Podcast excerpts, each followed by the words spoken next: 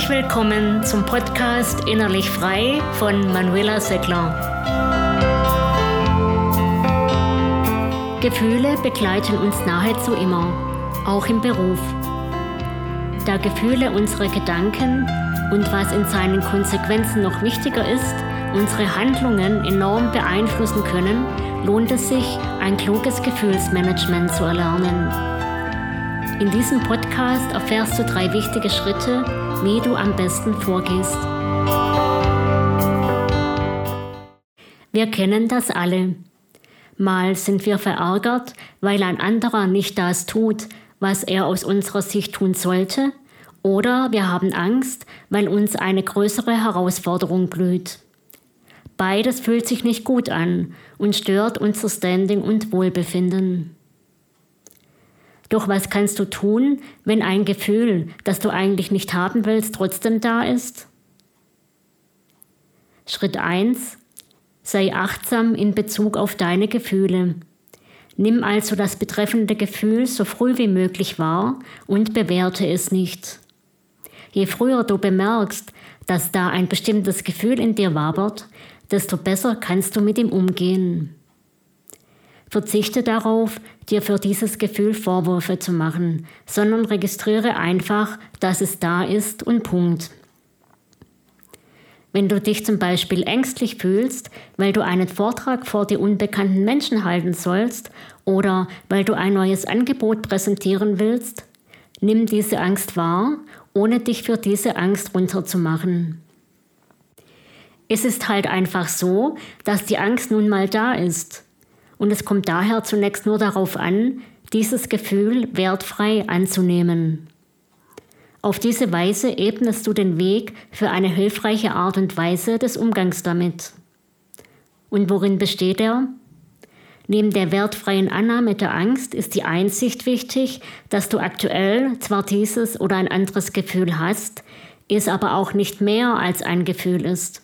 Oder anders gesagt, es ist nur ein Gefühl und du als Gesamtkunstwerk bist schlussendlich viel mehr und anderes als dieses Gefühl. Kommen wir zum zweiten Schritt.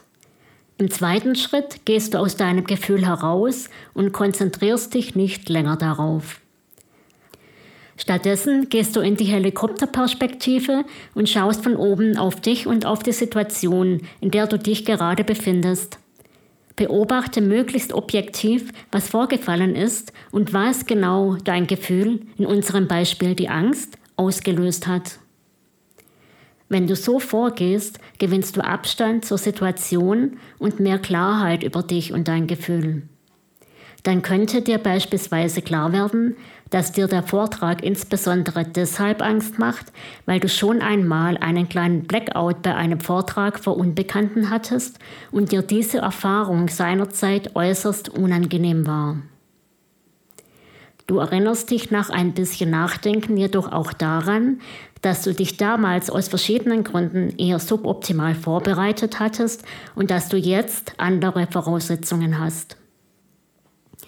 So, Kommen wir nun also zum dritten und letzten Schritt. Im dritten Schritt wählst du, wie du handelst. Dir ist also bewusst geworden, was dein Gefühl ausgelöst hat und du hast dir außerdem klar gemacht, was jetzt der Sache nach auf dich zukommt. Nun kannst du dir in Ruhe überlegen, wie du handeln möchtest.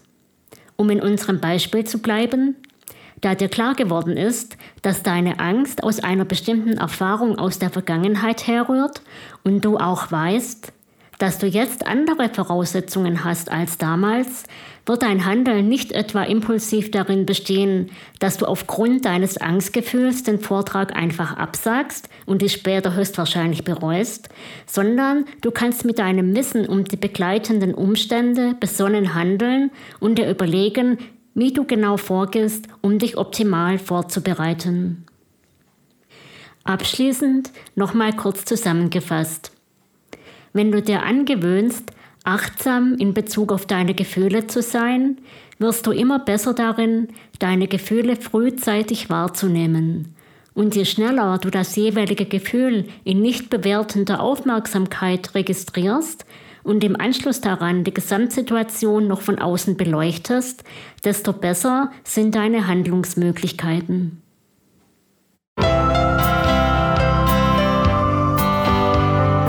Ich hoffe, dass du etwas für dich mitnehmen konntest. Abonniere den Podcast, um über weitere Episoden informiert zu werden. Bis bald, deine Manuela Seckler.